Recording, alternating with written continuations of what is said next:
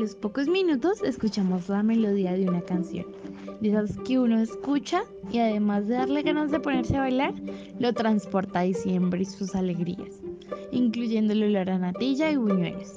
Estamos en esos recuerdos decembrinos cuando nos encontramos a don José, o como le gusta que le digan, el chaparrón parte de la séptima, quien se encontraba bailando El milagro se ha hecho del exitoso cantante colombiano Lucho Yepes justo al lado del Museo de la Independencia.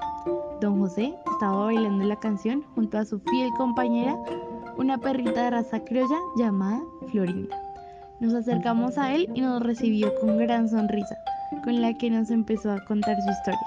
Así que le preguntamos si podíamos hacerle una pequeña entrevista y él, muy amable, con la sonrisa aún en su rostro, aceptó. Con mucho entusiasmo empezó a responder nuestras preguntas a manera de historia, como quien se siente orgulloso de que le pregunten sobre su vida. Esto no era, era el Hotel Imperial. Yo venía el día sábado y me quedaba hasta el otro día, ¿no?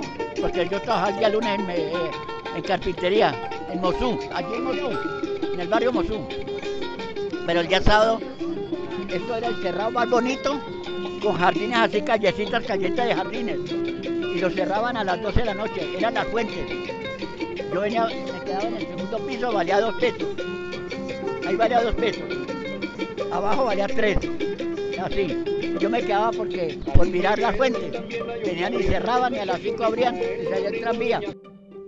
Durante toda la charla, don José no paraba de defender a la naturaleza, pero sobre todo a los animales, ya que para él tiene más valores humanos un animal que un hombre.